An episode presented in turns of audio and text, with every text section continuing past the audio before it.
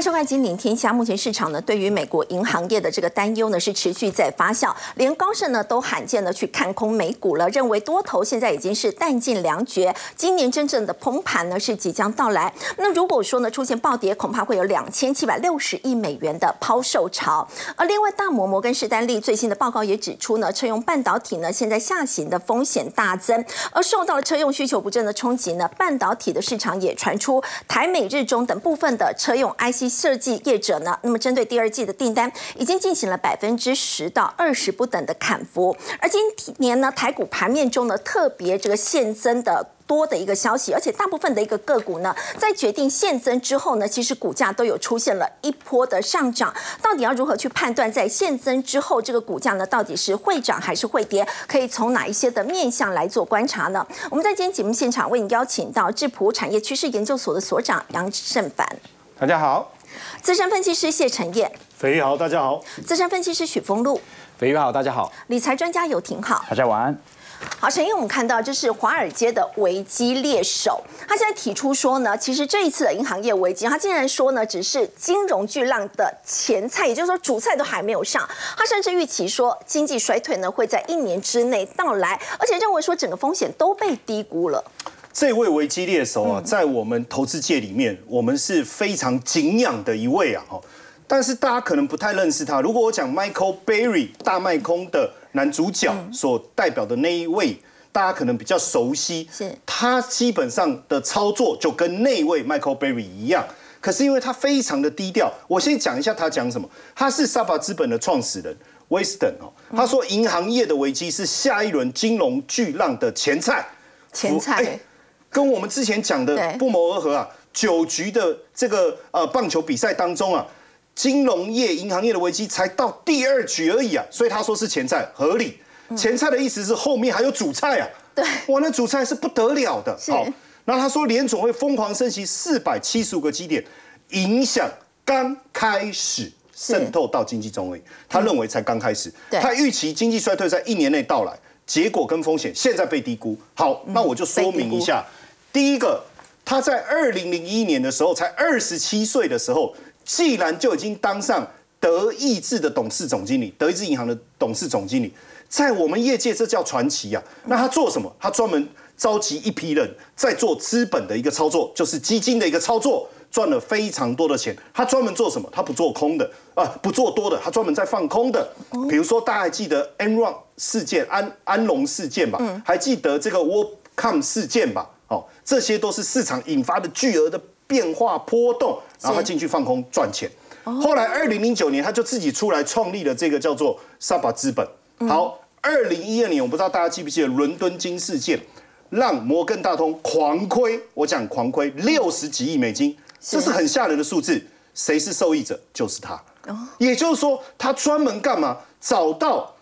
这个这个滴血的地方啊，哦，哪里有血，他闻到血腥味，他就冲过去狂咬。哦，你可以把它当做是这个对冲基金的食人鱼，所以会被称为危机猎手，或是叫这个呃食人鲨，可能我觉得更更更贴切哦。是。然后呢，过去二零一零年到二零一七年的，甚至我们讲二零一九年这一波多头，对他来讲没有血腥味，他不知道怎么办，没有赚到什么钱。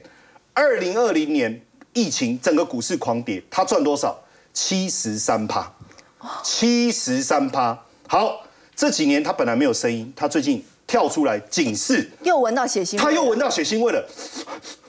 好，他已经开始哦，准备怎么样？开始好好的大吃一顿了。所以大家想一下，他的提出的一个警告合不合理？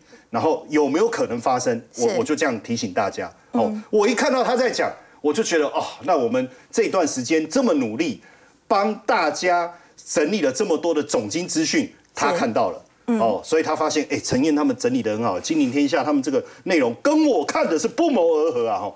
那我们在还我当然在提出更多的一个资料，我们不要觉得说啊，他讲话好像就真的会发生。贝莱德高级策略师他说，投资人应对美股保持谨慎。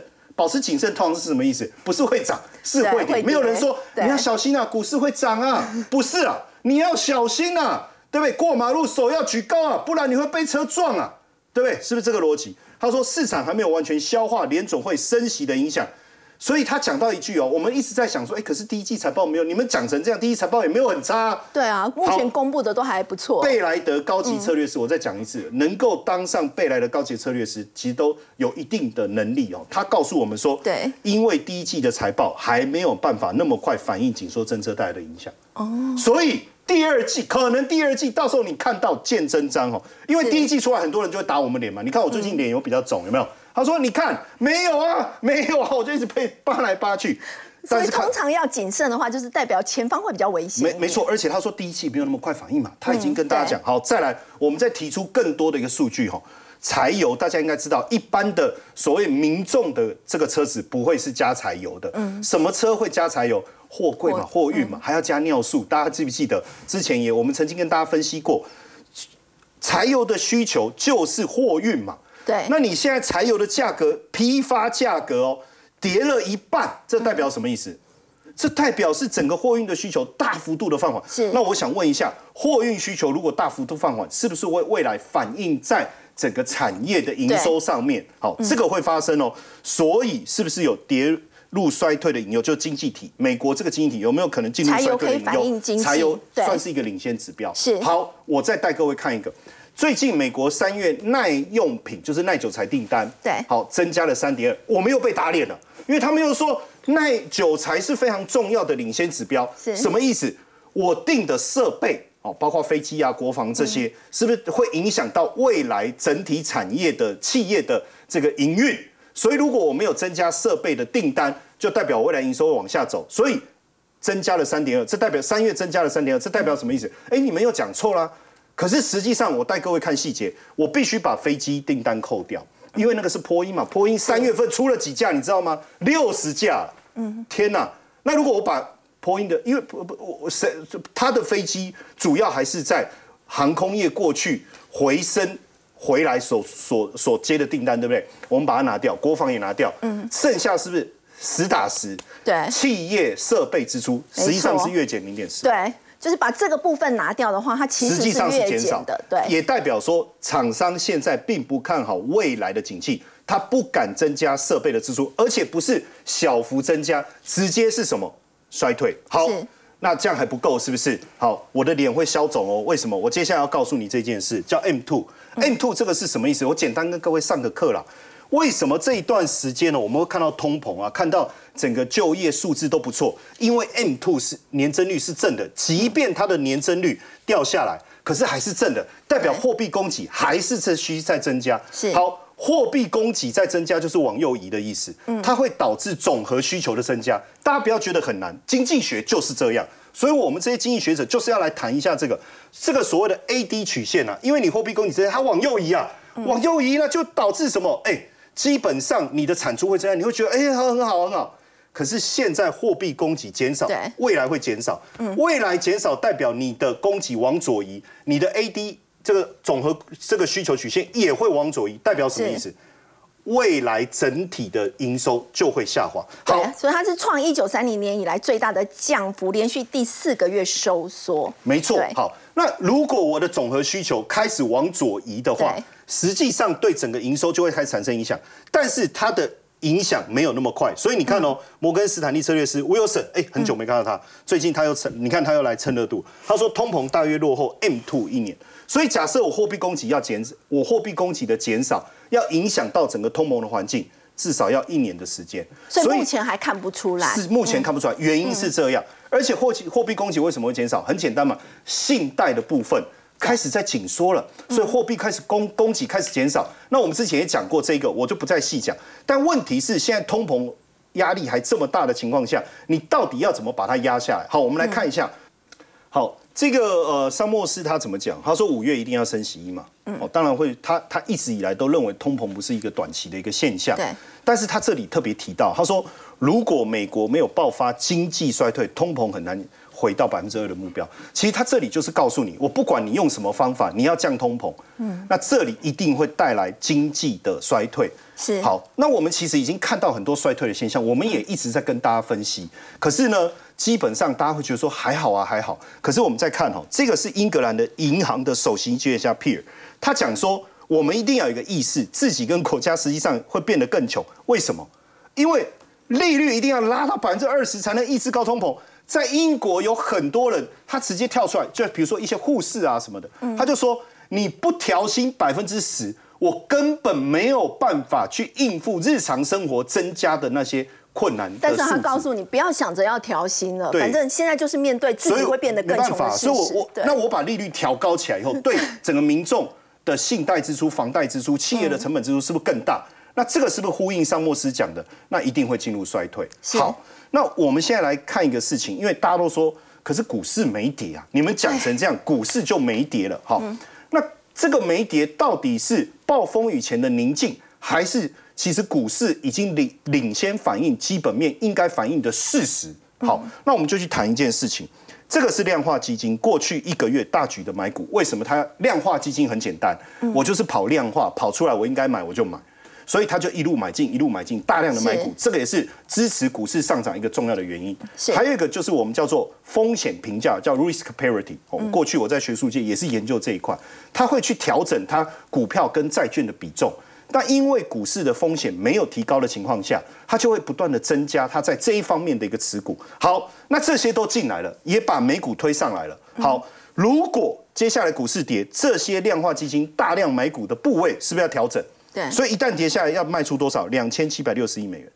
那这一跌不得了，所以我们现在看到巴菲特指标也好，席勒本一比指标也好，其实都告诉我们股市的估值过高。对，那如果股市估值过高，一旦修正，这些量化基金会大量抛售他手上的持股，未来的修正就会出现。好。所以，即便现在没有跌，你觉得估值高，你去买，我觉得很危险。巴菲特指标诶，一百五十三诶，好，这个席勒本一比二十八点九，有人说还好，已经跌下来。可是你注意看哦，刚好是在这个之前啊，科技泡沫化前后，是不是就这么高？是。所以未来如果一旦量化基金大举卖股，现在这么高的一个估值，未来会不会产生一些变化？那估值是不是高？大家其实可以自己判断。其实陈燕高盛现在也警告说，这个多头已经弹尽粮绝。其实我们说高盛，他一一向都是比较多头。对，就是我刚才跟大家讲，量化基金大举买股，所剩的筹码不多，所以未来可能只剩下。调节的一个地位。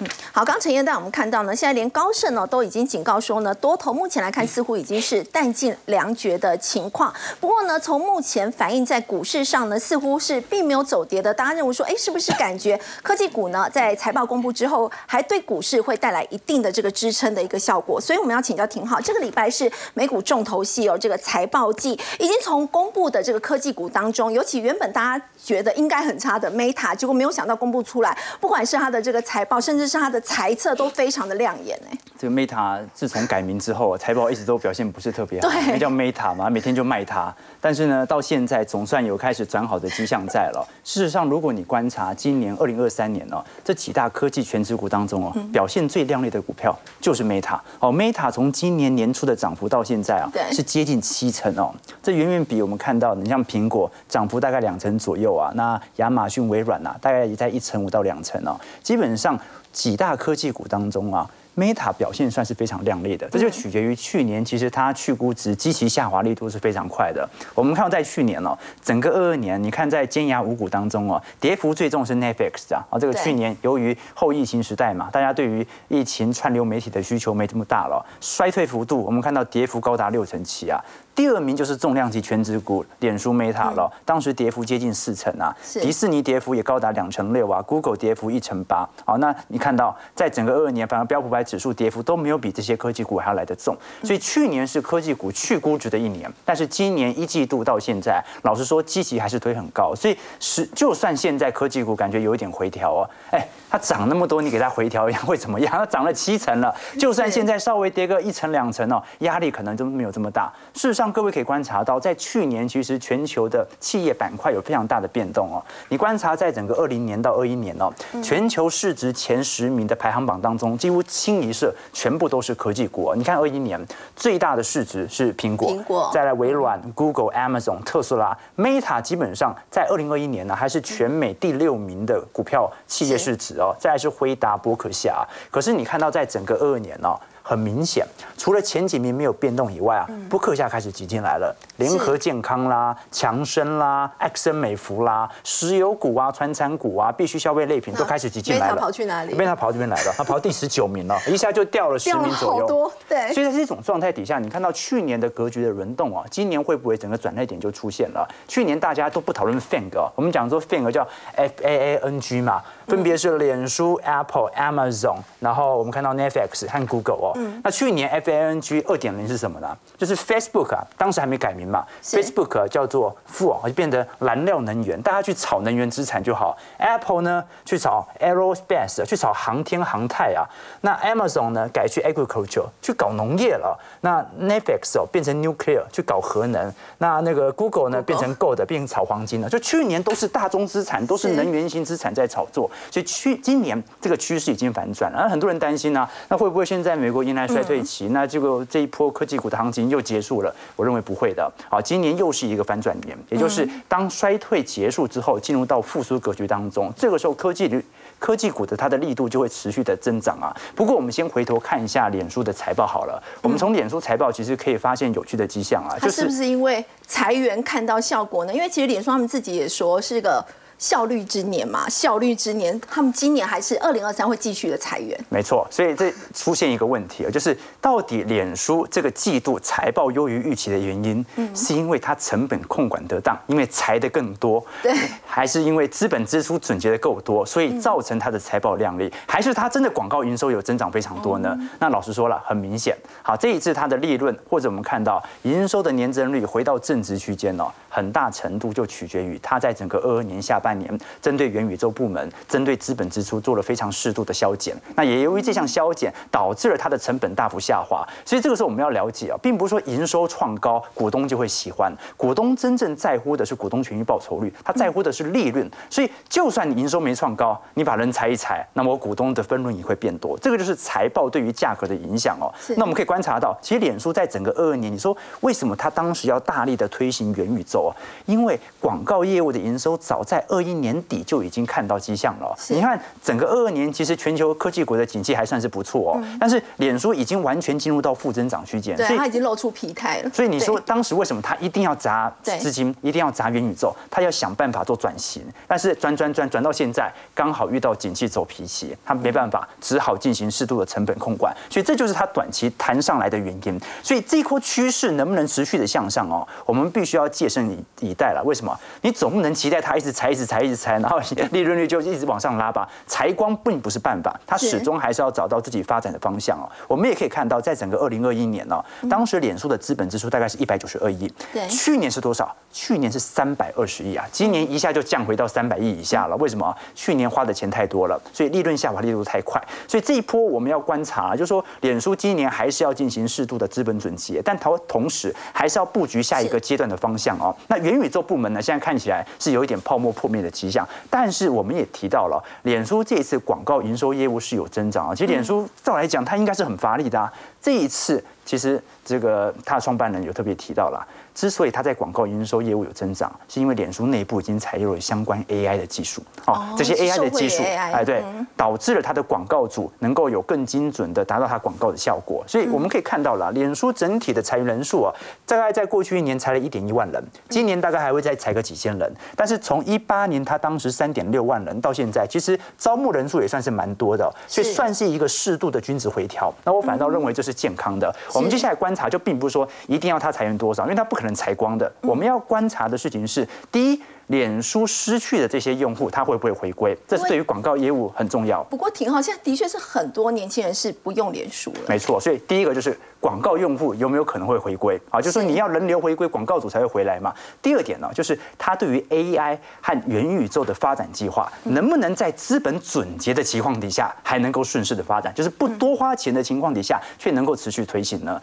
好，最近彭博社相关媒体所做的一些调查，来搞清楚到底美国的青少年一天花多少时间来使用这些社交软体，多少使用在 YouTube、Netflix，多少又在使用 Facebook。我们可以观察到啊，YouTube 的部分啊。百分之十九啊，是几乎随时随地都在用；有百分之四十一呢，是一天啊至少会有个几次。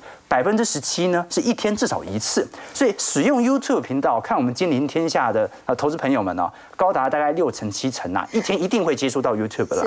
那抖音的部分呢，大概占比有接近六成左右。Snapchat 因为比较私人啊，他就看你平时有没有这个跟人家沟通的习惯，大概占四成到五成左右哦。但是你看到 IG，IG 就只剩下三成了。脸书呢更少，脸书连十五趴都不到。好，所以脸书就是逼不得已，要不然我肯定是不会去滑的。在这种状态底下，你就可以了解到哦，脸书最大的问题在于用户的流失速度太快，并不是说脸书这个功能不好，而是它的负面品牌的形象无法摆脱。你看到在二零二二年呢，当时罚款最多的几家美国科技股当中啊，脸书就被罚了两次，而且罚了二点八亿、二点二亿哦。你就是当时我们看到脸书对于隐私权的侵犯，其实很大程度。影响到那第二点哦，我们看到各大品牌使用的时间哦，大部分人使用的时间其实看得很清楚啊，大部分都是在 YouTube 啊、Netflix 这些时间。你元宇宙的发展其实就是在抢夺这样的一个时间。那你要如何打破对于 YouTube？对于 TikTok、对于 Snapchat 的这种粘性的使用者呢，这是一个未来的挑战。所以我个人认为啦，元宇宙它某种程度它的去估值、去泡沫也差不多了，泡沫已经破灭了。但是未来脸书它不能靠裁员一直裁下去来进行财报的拉抬，它最终必须要找出一个适合的方法。这个适合的方法可能是由 AI 搭配元宇宙来做一个中性的资本支出，不要花太多钱，但是要达到它的效果。而最重要的就是改变它的品牌形象。好，刚刚廷浩的我们看到呢，脸书呢现在面临的这个困境，接下来要改变它的品牌形象呢，那么希望可以力挽狂澜。不过在这一次缴出亮眼的这个财报跟财测呢，的确呢，包括脸书在内，这美国的科技股呢财报是优于市场的一个预期，也对这个股市带来支撑。那么回到台股的部分，台股在今天是上涨三十六点。那么当然在今天主要是以台积电为首的这个半导体族群呢是回神助攻了。要请教封路，我们说到半导体，原本市场会觉得说。说现在需求最大是在车用这一块，但是为什么现在大摩摩根士丹利最新的这个报告却说，现在车用半导体呢是处在一个下行的情况？嗯，最主要是其实我们看到了在台积电跟联电的法说会里面，它其实都告诉大家说，车用是它今年还有成长，对，上半年好。那这里面莫斯科尼在说，车用景气会下行的风险，最特别在 Mosfet 的需求疲软，还有车用的电源管理 IC。好。那我们在这边来看的话，先看它其实主要的原因是在中国的车市需求现在是降温的，因为中国它本来在整个车市的补贴是非常非常久，但到今年年初补贴就已经大幅降低了，所以这是一个影响之一。第二个就是我们在说过去在车用的部分都是 overbooking，其实都是过多的订单，提前过提前的的下定，而且是超额下定。那在今年之后，慢慢的在第一季。甚至于在第二季，这些订单都会在晶圆代工里面完全的消化完，反而到第三季，现在大家看到看到的时候，台积电说库存调整要到第三季，那现在第二季出来很多的季报好像又不是特别漂亮，对，那市场就开始最近有点有点声音是在说，那我是不是第三季的单我先砍一点？好，所以你现在看到不管是台积电或联电，他们的法说都说 OK 啊，我们的车用还是成长，还是今年看起来最好的，但是这是在上半年，那这些订单都是去年的订单啊。或是，或者甚至有些是前年的订单啊。那到今年之后，整个车的的发展没有这么快的情况下，确实在整个车用的部分。有些杂音，其实在陆陆续续就会出现。不过砍单这幅度好像还不小啊，因为最近这个两岸半导体市场就说，包括台湾哦、日本、美国这些车用 IC 设计业者，在第二季是加码砍单，而且幅度最高可以达到两成哎。对啊，这个就是我们在讲，因为先前的定的太多了，那现在整个车的啊出货没有那么的顺畅，尤其在中国这么大一个市场，少了很多的买车的的的这个购买力之后，确实会有影响。所以我们再来看一下，这也联动到了让台北股市最近的。的走势哦，因为本来支持指数往上走的就是半导体在往上攻，那半导体里面，在整个车用又是它最热门的一块，即便到上个月或是今这个月的月初，我们在聊，都还在聊到车用扩展到哪里，充电桩嘛，对，对不对？所以这些股票进行创高之后，也会随着大盘进行修正。那我们先来看大盘，因为最近大盘大概大家听看我们节目很久了，都已经都知道说哇，很多很多的市井都一直在市井，对不对？结果在前几天跌破了季线。好，这个季线正式跌破是一个很大的关键，因为跌破季线之后啊，它必须要快速的站回去。可是它跌破当天是出现了一个巨量，对，这个影响就来了了。这两天的反弹虽然小涨，但它都没有带足够的今天量。还是量缩的，量还是对说好，那我会认为说，接下来你要观察的部分，包括 Q1 的财报，最近很多中小型股票公布财报，其实真的很差。哦，像光通讯的联雅今天一价到底跌停板，对还有像中华金策，哦，这个做探针卡，这是半导体的相关公司，去年低点三百多块哦，十月份到今年最高来到六百多块。这一波下来到今天已经剩四百三十块，一跌跌了两百块，是哇，把涨幅都已经几乎跌完，所以财报公布这是这个重点。再来就是美国超级财报中，目前看来科技股好像都优于预期，对可是金融股、传产股哦都劣于预期，所以有涨有跌。那目前来看还没有太大的影影响，只要科技股可以撑得住，我们下档的风险会相对低。再来就是五月三号有费的利率决策会议，嗯。啊，这个很重要，到底是升一码还是不升息？这会有两种天差地别哦，哦，这两种天差地别，我们先假设，假设它升一码的话，市场大概就是在这边做整理啊。哦，那如果它不升的话，有机会反弹到基线。嗯，好，我认为反弹到基线之后，因为整个结构上已经做了一个比较大的破坏，再加上你到了五月三号是正式公布哦，到底要升息一码还是不升息之后，你大多数的利多在这个就已经结束，接下来没有什么太大的利多了。哦，因为像美国国防部是下礼拜二要来嘛，对不对？看的是军工，但金跟军工全面喷出了，你总不能等到下礼拜二他来你才去买军工嘛？这样风险就会相对来比较高，因为涨多了。那整体的格局上面来看的话，我认为挑战到基线，如果不能在一个带量站上的话，它应该在技术面是应该回过来测补这一个缺口。嗯，好，我觉得这个缺口回来补的机会就非常大，因为台积电补了，嗯，联电现在还没有补，嗯，可是联线也跌破季线啦。那如果来自于在车用需求不振的话，那我接下来可能车用的相关概念股也都会熄火嘛？我认为应该会休息，嗯，好，但是还是有休息完之后，我们要去找谁未来会再上来，这个比较重要，因为你现在很显然大盘要去回去测测测支撑嘛，要寻求一个真实的支撑。那我们先来讲联电，来，联电已经跌破季对线，，昨天法说会，昨天法说会完，今天也没能够站回季线。但我认为，只要在五月三号那一天不升息，那当然最好往季线靠拢会有机会。那如果站上就真的站上，如果没有站上，它可能就要回来再做一个测试。这个缺口还没有补啊，对台积电先补，它还没有补。好，那车用的部分，我大多数的个股，我还是在找最近最强，而且有基本面的，我们来做一个追踪好了。像德威，这是整流二车体的龙头了，现在股价的龙头嘛。那它今年还要在第三季会开始切入 MOSFET，刚刚还在说，哎，飞布 MOSFET 现在还在缩对缩量，需求下滑它才刚刚要开始新厂进入，它是从整流二十起切入到 MOSFET，但这个长线车用认证都是三年到五年的订单，所以我认为不会影响这么多。但是你看它的一个高姿态的架构已经很久了，对大盘跌破季线，它未来会不会跌破？这个是要去注意，这里不适合去切入。但是如果有拉回来到整理区，我认为啦，这一段会是比较适合。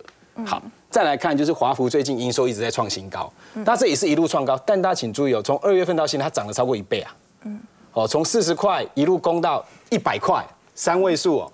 那现在拉回来休息，我认为它大盘这么走的话，它有可能是进行一个这样子的一个拉回。哦，它有可能拉回来也是会测试季线，这是比较可能。但它如果接近季线，那个是布局点。哦，因为它下半年仍然有新厂开出来。反而如果到基线会是一个好买点。我认为会是好买点。像建机，那它也是宏基集团旗下，它切入测充电桩，它也是拿到了哦美国 Volta 的订单，Volta 被谁买走？被壳牌买走。嗯，哦，壳牌这个全球第二大石油公司，它现在要全球建制哦这三百万只的充电桩，它一定会受惠。那这一段也是供给非常快。爆量之后休息整理，它来到季线附近，我认为季线附近就可以分批承接，但是不是一定到马上攻？还要看当时候的环境，但是来到季线都是相对支撑。再就联宇，这也是营收一路创新高的哦。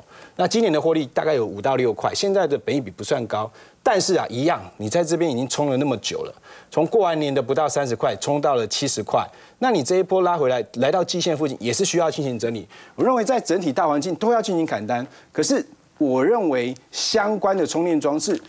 必须要建制的，所以建机跟华府他们拉回来到季线支撑，反而我认为应该是后续最强的充电桩，还有车业车电相关的啊概念股，反而到季线附近可以翻开始分批的一个承接。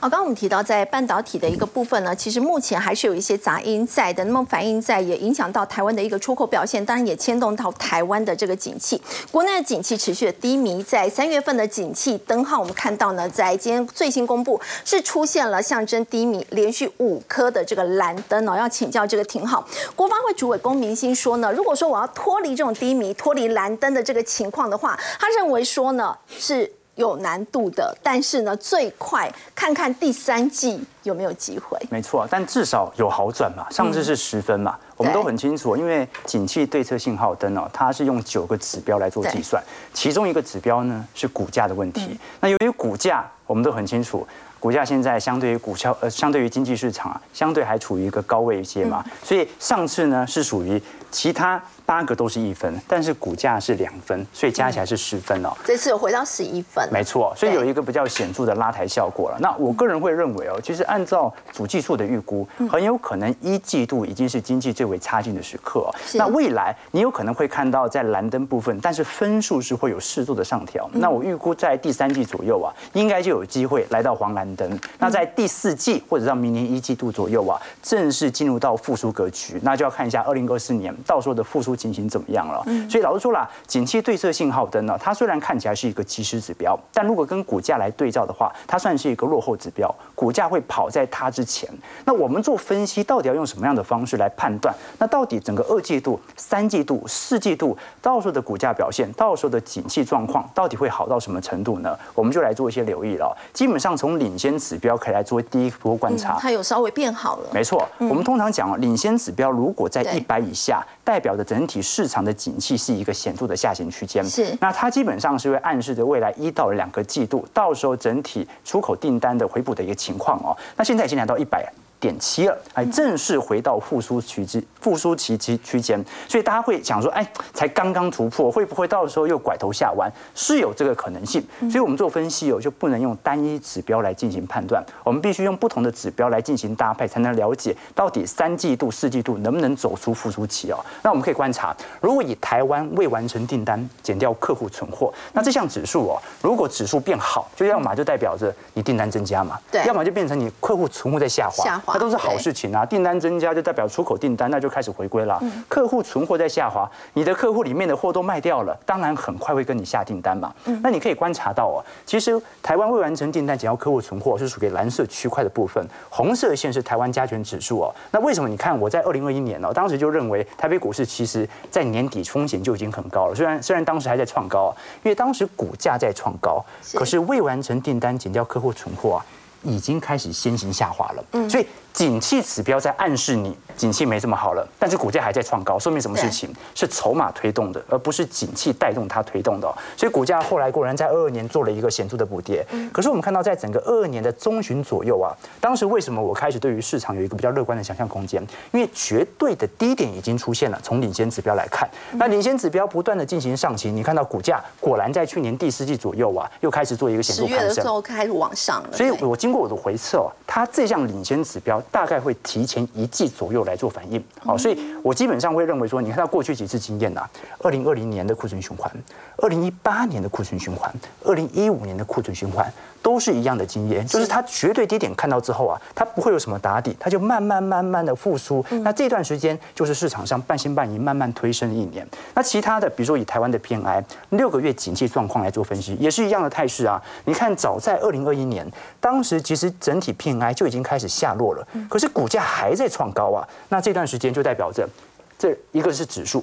一个是经济指标有一个错了啊，那很明显就是股价涨错了，它不应该这个时候还在推高，所以股价开始补跌之后，你看到早在二零二二年中旬啊，这项指标就已经好转了。二年中旬股价还在杀，一路杀到十月啊，但是那段时间你就开始进行左侧部件的话，那就完全把成本摊在底部了。那现在这个复苏之路啊，很多人说那可不可以买啊？都已经涨那么多了。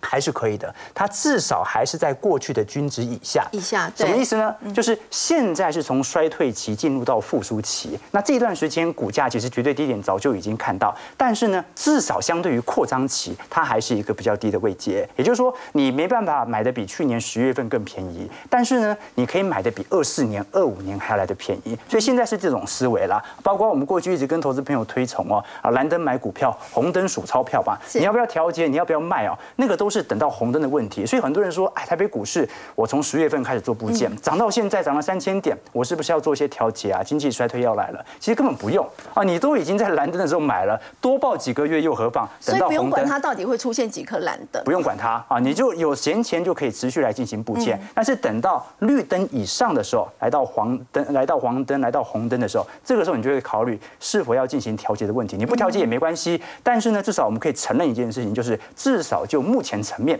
市场的论调还是以悲观居多，大部分现在市场的氛围还是以怀疑居多。那我认为就可以有持续部件的空间存在。好，我们现在市场呢已经进入第二季，我们说到这个天气也越来越热，很多人都会有这个多汗的一个困扰。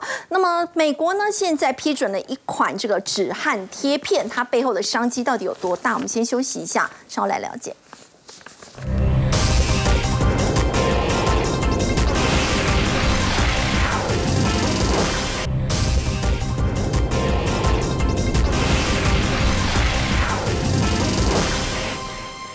好，夏天马上就要到了，很多人都有多汗、很会流汗这样的一个困扰。现在美国 FDA 在四月十三号，他们呢批准了一款三分钟的这个止汗贴片，三本非常厉害。他说只要贴个三分钟就可以持续三到四个月的一个效果。是现在的新的这个 bra new bra 的那个 bra 哈，其实很厉害哦。可是我跟你讲哦，因为其实多汗症其实它不会要人命，嗯，其实呢也不会让你痛，但是它会让你很尴尬。是，我们可以看一下哈，你看球星 C 罗哦。其实那个老老婆就看着他流汗了，哦，然后又有味道，哦，所以男人味其实很重，就是狐臭。然后呢，你看那个主客博，其实他在要演讲之前呢，他就会拿着那个请吹风机 把它吹干，把腋下吹干，吹干，哦，所以我们可以看到说，其实。不管是男性或是我们，其实有很多人都有这个多汗症的一些问题。强尼戴普也是，对对对，可能当初在吵离婚那个，可能边吵架边流汗哦。所以我们可以看到说，其实呢，我们可以看小汗腺呢，其实它就分泌所谓的汗水。嗯。但是大汗腺呢，它就容易有异味，所以狐臭是这样来的。嗯。然后呢，它又好发于哈，我们可以知道说嘎吱窝或手心。嗯。然后嘎吱窝呢，其实它流的汗呢，又是五倍。所以呢，人家说汗流雨下，汗如雨下是从这个嘎吱窝开始，对对对对，所以非常会流汗。嗯，那目前我们看到就是百分之八十的其实都在寻求新的疗法，那这个刚好是新的疗法。然后呢，它贴了三分钟之后，可以持续大概三到四个月，而且呢，它可以减少排放到大概五十帕以上哦。所以我们可以看到说，它利用的是新的这些相关的所谓的 TAT 的技术，然后它就用钠，其实钠对身体比较无害。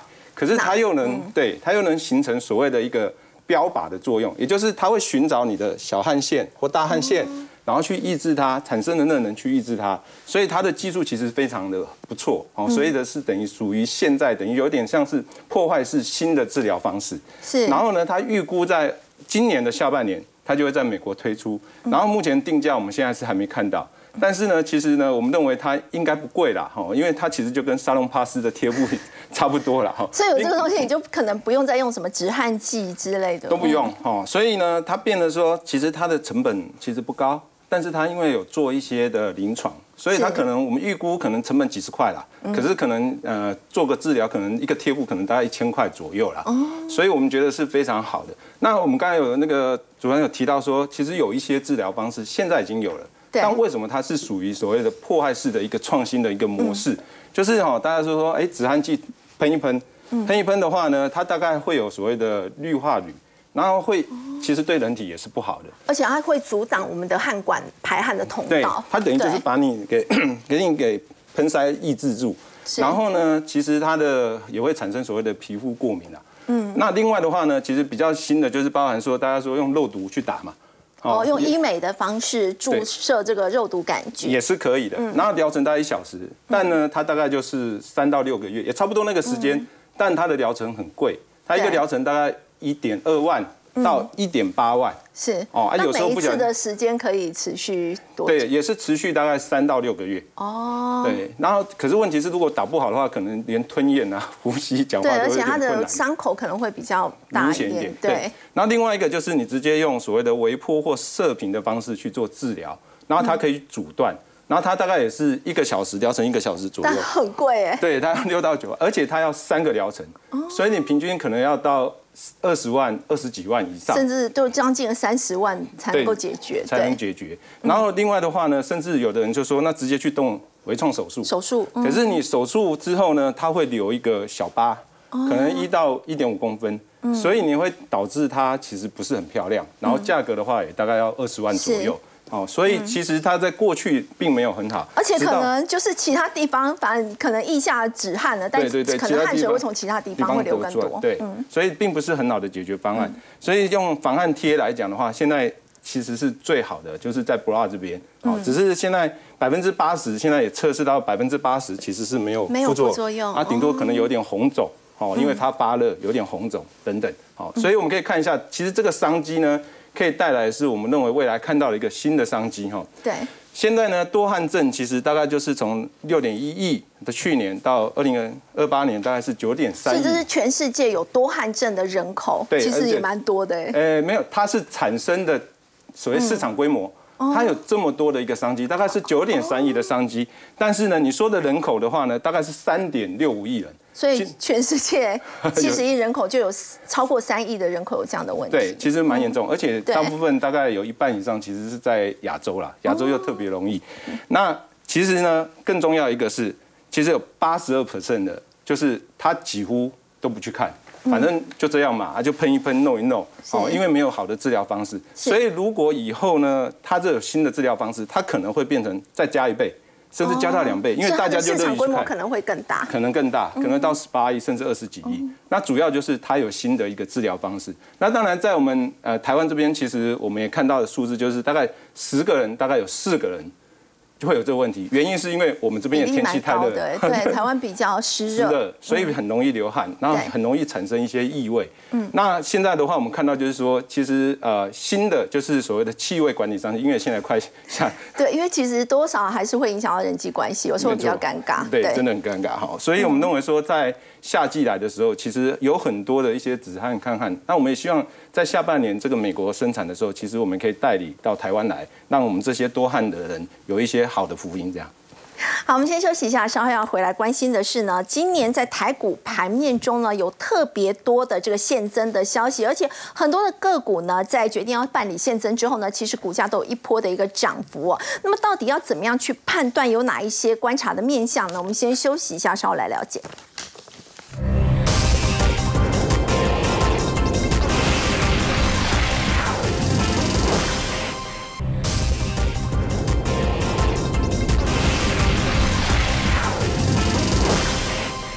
我们说今年在台股的盘面上呢，其实特别多这个现增私募这样的一个消息，而且很多个股在传出这样的一个消息之后呢，股价都有一波的一个涨幅。要请教封路，我要怎么样去判断说，在现增私募之后，这个股价到底会涨还是会跌？有哪一些的观察指标？嗯，通常公司要办现增或私募，它不外乎就是要补足资本市足率，或者是它要借新还旧偿还银行贷款。那再来就是它要充实营运资金，要干嘛？它要扩建厂房，还要买机器设备嘛。那我们来看，我们先举一个今年比较弱的啦，三商寿，好、它也是呃二月十号说要现增，当时现增价格是五块零五的收盘，当股价是五块四九，那近期高点要五点四，涨得算少的啦。但是大家要知道，去年所有的金控股、寿险股、金融股全部都很伤嘛，不管是有防疫百单，或者是整个国际投资的部分，还会对损益的部分，所以它在这里面基本上算是比较弱，但它其实跌不到哪里去了。好，可是今年一趴的这这个算是对，算好还好喽。可是今年有宣布要现增的，有这个涨势就很强。我们现在看材料 KY，三月二十三号说要现增，当时候现增价两百五，好，股价是三百三十三哦，对但它宣布完哦，隔天是打到快跌停板，嗯，大概将近三百块，之后一路飙到四百九十五，涨了四十八 percent。大家可以看到这一段哦。它已经从去年十二月开始起涨，涨了一大段之后，大涨一大段，然后这边拉回了休息整理之后，他说要现增，结果叭的一声又走到这里。嗯，好，这个其实就是告诉你说，哎，今年他们现增确实都是要，主要是要去做营运资金的。对，好，然后他就买机器设备，所以确实它产能扩充很多。嗯，另外就是军用无人机的题材，雷虎。对，三月十五号要说私募，其实早在啊今年。过完年之后就又再涨一波嘛，那时候也是当天公布完之后先休息一下子。可是你看最近，从它公布完之后，五十六块九说要私私募，最高点来到八十五点二，也涨了将近五成。对，好，那我昨天看到的这个公告，我就觉得这很有趣。四月二十三号，昨天哦，它要私募，价格还没有定哈。昨天的收盘是一六二，现在收盘也是一六二，但它的私募的部分就跟其他有点不太一样。好，为什么不太一样？这个股本啊。四百多亿，私募了五十万张，大概十个 percent。这个股本七点一亿，嗯，好，但是呢，它私募四千张，比例也没有特别多。对，好，这个十一、十四亿的股本，哦，它私募了一万张，但私募的部分，哦，这两个是现增，这是私募。私募跟现增不一样，是私募是恰特定人。哎，那我就是要要恰特定人，通常就是有特定人已经找好了哈。对，他要么就是要有技术，要么就要有市场，反正要做补足嘛，特定人。那这家公司比较特别，它股本只有三点零八亿。嗯，股本很小。股本很小，但他决议要私募六千张，就是六百万股，将近股本的百分之二十。那这表示应该是有特定的啊，这个技术跟特定的策略联盟要进行啊入主的，大大概有点类似这样的意味啊。那它股价其实今年以来啊涨势也不算多，最近才刚刚从。高点再回落下来，在基线附近。那公布了这个消息之后，现在还没有动。但我认为，如果说有将近二十 percent，那就是又可以拿到实控权，又不用认列整体的营收，但是又可以哦左右这个整个公司未来营运发展。我觉得这样的的玄机相当的大哦。尤其最近股市这样子比较震荡的过程里面，从今年只要有现增或私募，大多数是大涨的情况下，我觉得投资朋友可以开始留意这档公司。好，我们先休息一下，稍后来关心的是 IC 设计龙头联发科。联发科现在要发展的是海事低轨卫星，它是从中看到什么样的一个趋势呢？我们先休息一下，稍后回来。